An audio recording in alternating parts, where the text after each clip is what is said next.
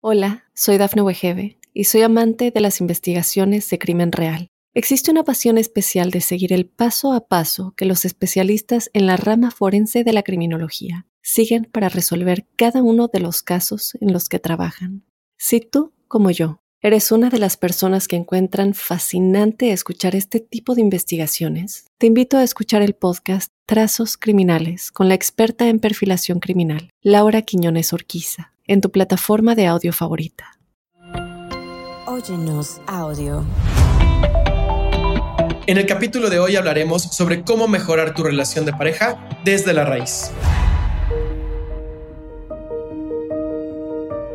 Consejos para mejorar tu relación de pareja. Las relaciones de pareja, igual que cualquier otra, requieren trabajo, esfuerzo y dedicación.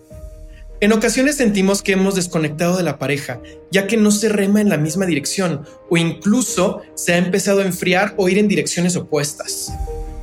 Tanto si estás atravesando por un momento complicado como si quieres evitar que llegue, debes saber que el esfuerzo que requiere mantener los cimientos de la relación de pareja fuertes y estables puede lograrse de manera fácil y divertida. Soy José Luis López Velarde, psicólogo y sexólogo, especializado en temas de pareja, y te doy la bienvenida a nuestro programa Amor y otras cosas, en donde cada semana compartiremos temas de desarrollo personal sobre amor, sexo y relaciones de pareja.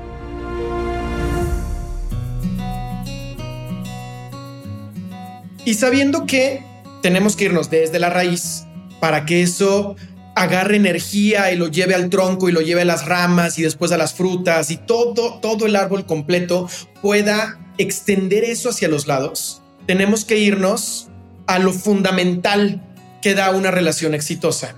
Lo fundamental que da una relación exitosa son las creencias, porque tus creencias van a empujar a tus emociones, tus emociones van a empujar a tus manos, a tus acciones, y tus acciones van a empujar tus resultados. Ese es el orden. Si digamos tu pareja, pensemos en, un estereotipo clásico, tu, pareja es hombre y él no es detallista, no le gusta llevar flores, no le gusta regalar chocolates, no le gusta eh, tener atenciones de regalos contigo, que es uno de los lenguajes del amor, pero no le gusta, no lo hace, simplemente te dice que no lo hace, no tiene esas acciones. Si tú discutes con él o él quiere resolverlo a nivel de acciones, no lo va a lograr, porque tal vez emocionalmente él siente que ese regalo no está comunicando lo que él quiere comunicar, o que ese regalo no vale lo que él quiere decir. Ese regalo no, no está conectado con lo que él siente que es el amor por ti, desde donde él lo siente. Entonces, pelearte a nivel acciones, ya te dije que seas detallista, tienes que ser más detallista, yo ya te pedí que fueras detallista, no va a llegar a ningún lado, jamás, porque estamos hablando a nivel de acciones. Hay que explorar cómo se siente cuando da detalles, cuando regala cosas. Y luego hay que explorar cuál es la creencia que empuja esas emociones. ¿Cómo, ¿Cómo identificamos esa creencia? Tal vez él en algún momento de su vida le dio algún regalo a su mamá en el kinder o en la escuela, alguna cartita, alguna manualidad, alguna cosa, y su mamá no le hizo caso. Y su mamá agarró ese regalo y lo tiró o tenía ya muchas cositas pegadas en el refrigerador y un día las, agarró todas y las tiró a la basura y hizo algo, alguien en su vida, que le dijo, los regalos que yo doy no son valiosos. Eso no quiere decir que no me amen, eso no quiere decir que yo no ame, eso no quiere decir que mi vida es miserable. Lo único que quiere decir es que recibí el mensaje en algún momento de mi existencia que los regalos vienen y van. No es lo más importante. Cuando yo tengo esa creencia en mi cabeza, lo que va a pasar es que yo no voy a dar regalos. Entonces lo que tú tendrías que hacer con tu pareja es identificar cuáles son las creencias. Eso es lo principal. ¿Cuáles son las creencias que generan después el conflicto o que generan eso que sí te gusta para las que generan conflicto, retarlas o cambiarlas y las que sí te gustan, promoverlas y construirlas y hacerlas más grandes. Ese sería el concepto principal y fundamental que te va a dar una relación de pareja larga, una relación de pareja profundamente satisfactoria, que la creencia sea la adecuada. Ya que tienes ese punto de las creencias y está bien instalado, yo lo que te diría es, vamos a construir rituales. La diferencia entre un hábito y un ritual El hábito es algo que va a suceder de manera automática. Tú ya tienes hábitos, te gusta o no te gusta, tienes hábitos. Ya sea que levantarte y apagar el snooze de tu celular, el alarma 30 veces y tener 30 alarmas porque ya sabes que no le vas a hacer caso a las primeras 29. O que en cuanto suena la alarma, inmediatamente te despiertas porque sabes que no hay una segunda. Una de las dos cosas se construyó en ti como un hábito y es altamente probable que se haya construido de manera automática. No pensaste qué es mejor para mi vida simplemente sucedió.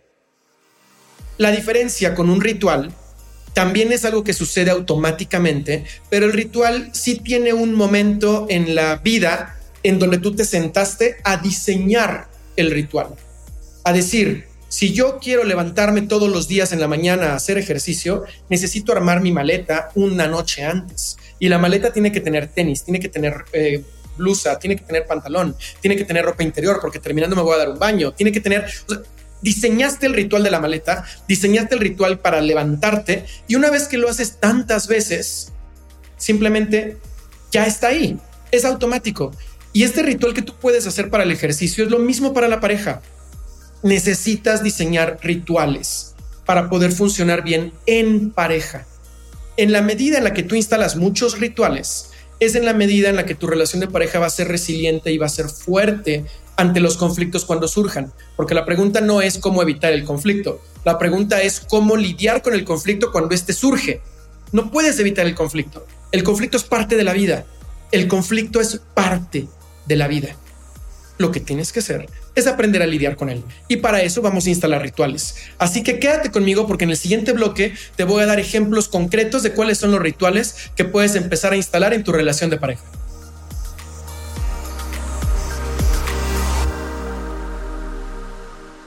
Hola, soy Dafne Wegebe y soy amante de las investigaciones de crimen real. Existe una pasión especial de seguir el paso a paso que los especialistas en la rama forense de la criminología siguen para resolver cada uno de los casos en los que trabajan. Si tú, como yo, eres una de las personas que encuentran fascinante escuchar este tipo de investigaciones, te invito a escuchar el podcast Trazos Criminales con la experta en perfilación criminal, Laura Quiñones Orquiza, en tu plataforma de audio favorita. Necesitas tener una cita a la semana, cuando menos una cita a la semana. Y por cita lo que quiero decir es que tiene que haber un día definido, tiene que haber un horario de, inicio definido, un horario de final definido y las tareas que van en medio idealmente también tendrían que estar definidas. Agarra un día, el que sea. Yo te diría, parte de lo que hace este ritual útil es que sea cuando menos dos horas de comunicación. Cuando menos dos horas. Porque si tienes dos horas de comunicación, facilitas que surjan las cosas buenas que ocurrieron durante la semana, algo que te he platicado en otros episodios, y facilitas también que las cosas malas que surgieron durante la semana se conversen ahí.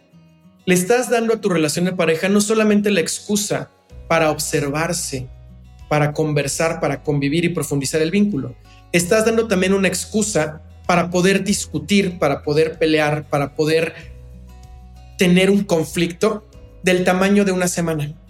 ¿Qué va a pasar si tú no tienes un tope cada semana para resolver conflictos? Y se te va una, y se te van dos, y se te van tres, y se te van cinco.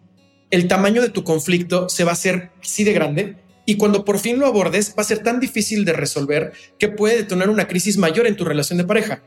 Pero si tú tienes un tope de dos horas de conversación cada semana y tu relación va muy bien, te vas a dar cuenta. Pero cuando tu relación empiece a ir mal, esa cita ya no vas a tener ganas de ir a la cita. O cuando vayas ya no van a querer hablar. O cuando vayas van a hablar y van a empezar a discutir. Pero van a ser discusiones y van a ser alertas tan pequeñitas porque solamente estuvieron en pausa una semana que se pueden resolver más fácil.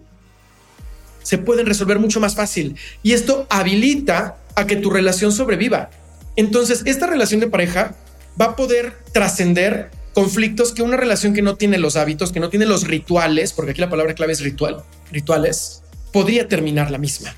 Esta misma cita también funciona para la parte sexual, porque cuando tú tienes una relación de pareja ya muy larga, pierdes mucho de la intención consciente, incluso al inicio del día, de que esa noche vayan a tener actividad o vayan a estar juntos. Cuando estás en citas, Tú sabes que terminando la cita podrían tener actividad sexual.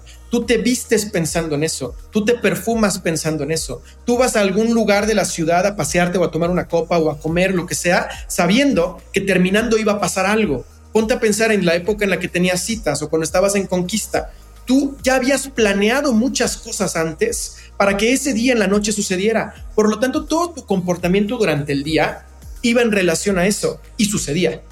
Cuando ya vives con tu pareja o cuando ya tienes hijos o cuando tu relación tiene mucho tiempo, a veces esa intención desaparece.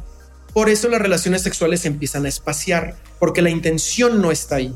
Pero si tú mantienes este ritual de tener una cita, cita de pareja a la semana, va a ser mucho más fácil que mantengas la intención puesta. Entonces tus relaciones sexuales con tu pareja van a estar de una manera más constante, tal vez no cada semana, porque dependerá del ritual que cada quien tenga. Hay quien necesita tres, cuatro veces a la semana, cinco, hay quien necesita una vez cada tres semanas. Será conversación de otro día. Sin embargo, tienes un tope para poner la energía en eso. Y tienes también un tope para resolver los conflictos. Hay dos cosas fundamentales de este ritual. Y ya el tercero, que también es muy benéfico, es poder conversar. Es muy benéfico, sin embargo yo creo que la profundidad del ejercicio viene del otro lado, en la habilidad de resolver el conflicto. Y ahora te voy a dar un poco del siguiente ritual que tienes que estructurar para las discusiones en pareja. Como ya hemos compartido, va a haber estas discusiones. Sabes que va a haber discusiones. Tú tienes que poner en una escala pensemos un, un número, de 0 a 5, ¿qué nivel de importancia? O pense, más fácil, hagámoslo más fácil, de 0 a 3. 1, 2 y 3. ¿Qué nivel de magnitud es la discusión que tú quieres tener con tu pareja? Si tú estabas en el auto cuando llegaron a tal lugar y esperabas que tu pareja te abriera la puerta y no te abrió la puerta y eso te molesta, tal vez esa discusión entraría en un nivel 1 si resulta que descubriste que tu pareja te es infiel porque encontraste mensajes en su celular, tal vez esa discusión entraría en un 3. Si piensas o están en desacuerdo con el tipo de educación o con el tipo de religión que le van a dar a sus hijos, habrá para quien esa discusión esté en un 3, habrá para quien esa discusión esté en un 2. Pero tienes que tener claridad primero de qué nivel de discusión es la discusión que tú quieres tener 1, 2 y 3, porque no se abordan todas las discusiones de la misma manera. No se abordan todas las discusiones de la misma manera. Cada una de estas tres discusiones se tiene que abordar de maneras distintas y es ahí en donde nosotros vamos a implementar el ritual para poder abordar cada una distinta y que cada una de ellas pueda tener una buena resolución al final. Pero viene desde poderlas tipificar. Muchas veces nosotros permitimos que el conflicto con mi pareja inmediatamente detone mis emociones y yo inmediatamente le quiero reclamar y entonces viene el reclamo de que, ¿por qué si te estoy viendo en línea en WhatsApp no me contestas? ¿Con quién estás hablando si no estás hablando conmigo? ¿Quién es más importante que yo si te estoy viendo en línea? Me tendrías que estar contestando. A ver, primero vamos a tipificar qué nivel de problema es este y qué nivel de respuesta requiere el nivel de problema que tenemos. Y como regla general que te he compartido en otros episodios, pero hoy te la vuelvo a subrayar, creo que cuando hablábamos de cómo mandar mensajes de texto o cómo conquistar con mensajes de texto, creo que en ese episodio en particular por ahí lo mencioné, pero te lo vuelvo a decir. Si tienes una discusión lo o un problema, un conflicto, lo suficientemente importante como para pronunciarlo, es lo suficientemente importante para pronunciarlo en persona. ¿Esto qué quiere decir? Que si no es tan importante como para sacarlo, no tendrías por qué ponerlo en texto. Las discusiones por WhatsApp, las discusiones por Facebook, por Instagram, no te llevan a ningún lado. No resuelven nada. Las discusiones por mensaje suelen, en la mayoría de los escenarios, no siempre, porque nunca hay nada que aplique el 100% de los casos, pero las discusiones por mensaje en la mayoría terminan generando más conflicto. Entonces yo te diría, eliminémoslas eliminémoslas. Esas conversaciones ya no tendrían que suceder. Si no te gustó algo que pasó, ok, tomas nota, eres consciente y vemos si va en el 1, en el 2 o en el 3 para entonces poner atención cómo lo vamos a abordar. Y de esos detalles te voy a platicar en el siguiente bloque.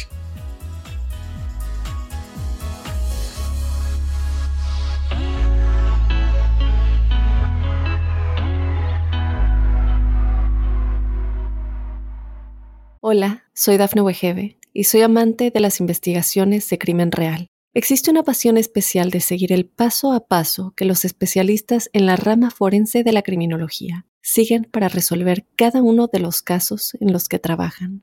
Si tú, como yo, eres una de las personas que encuentran fascinante escuchar este tipo de investigaciones, te invito a escuchar el podcast Trazos Criminales con la experta en perfilación criminal, Laura Quiñones Orquiza en tu plataforma de audio favorita. El concepto principal para estos tres niveles de discusión es que tiene que haber espacio suficiente para la discusión. No puedes tú tener una discusión, es el primer no, no puedes tú tener una discusión en un momento en donde no controlas el tiempo. No la puedes tener en el auto sabiendo que vas a llegar a otro lugar porque no controlas el tiempo. No la puedes tener Em, empezando una película en las sillas porque no controlas el tiempo, va a, empezar la, va a empezar la película en cualquier momento. No la puedes tener en casa de tus suegros porque no controlas el tiempo, alguien los va a poder interrumpir. No la puedes tener en un espacio en donde no puedas controlar. Porque necesitas ese control, aunque haya gente que no le gusta el control, yo creo que el control es súper bueno. aquí la, importante, la cosa importante es ejecutar el control cuando puedes ejecutarlo y no frustrarte cuando está fuera de tu alcance. Cuando no está fuera de tu alcance lo dejas ir, pero cuando está a tu alcance, tómalo. Como porque no ibas a tomar el control que sí puedes tomar. Y mientras la complejidad de la conversación sea más alta, necesitas tener más tiempo. Digamos, yéndonos al extremo, encontraste los mensajes en el celular de tu esposa y tu esposa te está haciendo infiel y encontraste fotografías. Señora discusión, ahí va a haber una conversión grande. Yo te recomendaría que para abordar una discusión de esas, apartaras cuando menos un par de días un par de días. Y por decir apartar, sería incluso, oye, vámonos a pasar el fin de semana a algún pueblito que esté cerca, que alguien nos cuide los niños, que, o sea, encontrar la manera de que tengan al menos un par de días para poder estar juntos y poder mantenerse juntos por el calor de la conversación. O sea, no puedes nada más esperar a que llegue en la noche a la casa y cuando esté en la, cuando llegue a la cama a acostarse, aventarle el celular y decirle, ¿qué es esto?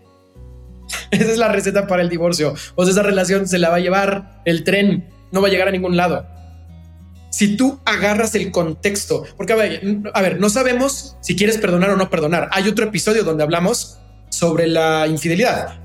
Pero aquí lo que te quiero regalar es que consideres que mientras más grande es la discusión, más tiempo necesitas para poder abordarla. Ya en otro episodio te podré dar más consejos para las discusiones difíciles porque es un tema amplio, pero hoy quédate con esto. Te quiero regalar dos tips más para que tu relación mejore ahora que ya estás atravesando el amor consciente. El siguiente es una cita sorpresa. Planeada. Primero, ¿por qué es planeada? Porque si no es planeada no sucede. Tú tienes que tener una vez al mes, o una vez cada tres meses, o una vez cada seis, o ya extremo una vez al año, una cita sorpresa que le corresponda a uno de los dos. Pensando en que si eres una pareja, si son una pareja que tienen ya 10 años de casados, o 15 o 20, tal vez va a ser difícil que tengan una de estas cada seis meses, porque sus vidas ya se han hecho muy complejas.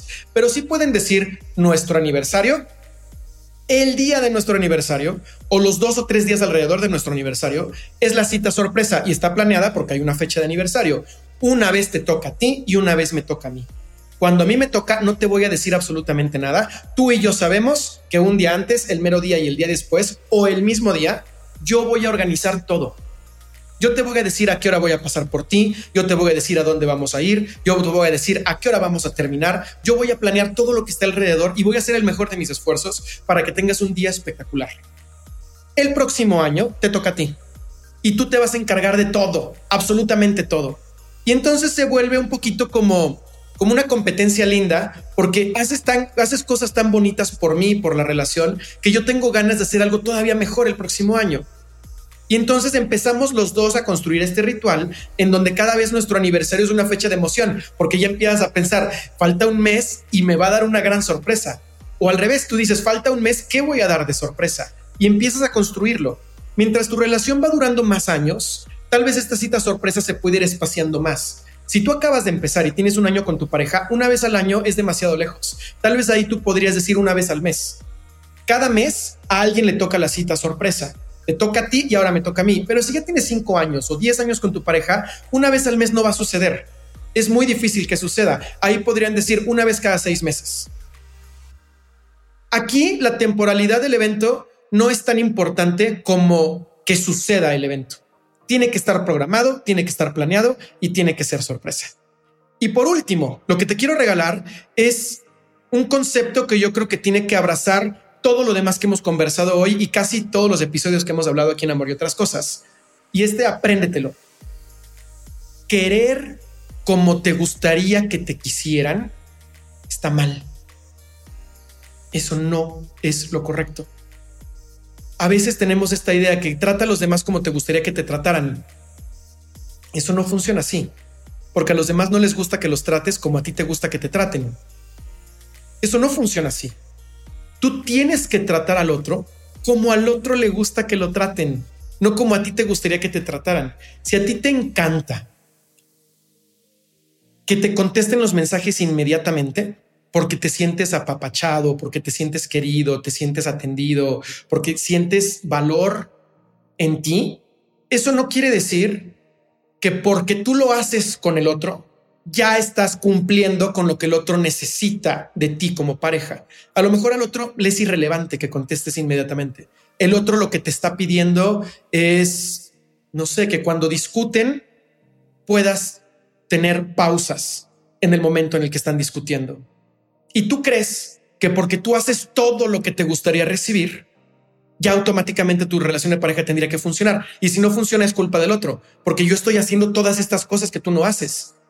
Es que las cosas que tú haces tendrían que ir en relación con quien las recibe. Todo lo que tú haces tiene que ir en relación con quien está recibiendo, no en relación con quien tú eres. Y esto es duro de entender, porque no se trata de quién eres tú, se trata de con quién estás tú y cómo es que tú modificas tu comportamiento y tus creencias y tu ser en pro de que el otro se sienta mejor. Y si el otro también lo está haciendo, entonces la relación va a ser súper linda, porque aunque el otro no le guste contestar inmediatamente, te va a contestar inmediatamente porque para ti es valioso.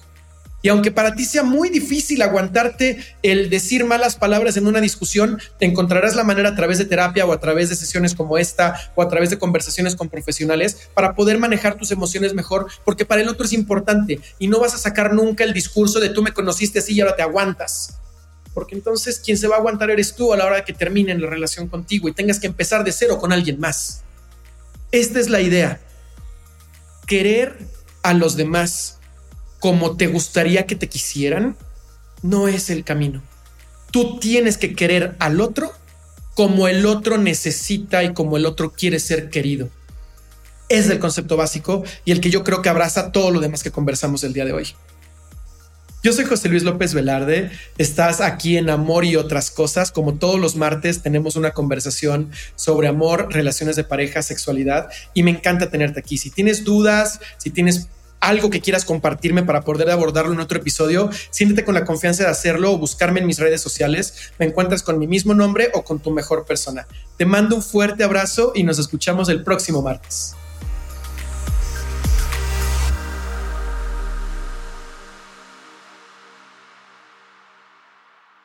Hola, soy Dafne Wegebe y soy amante de las investigaciones de crimen real. Existe una pasión especial de seguir el paso a paso que los especialistas en la rama forense de la criminología siguen para resolver cada uno de los casos en los que trabajan. Si tú, como yo, eres una de las personas que encuentran fascinante escuchar este tipo de investigaciones, te invito a escuchar el podcast Trazos Criminales con la experta en perfilación criminal, Laura Quiñones Orquiza, en tu plataforma de audio favorita.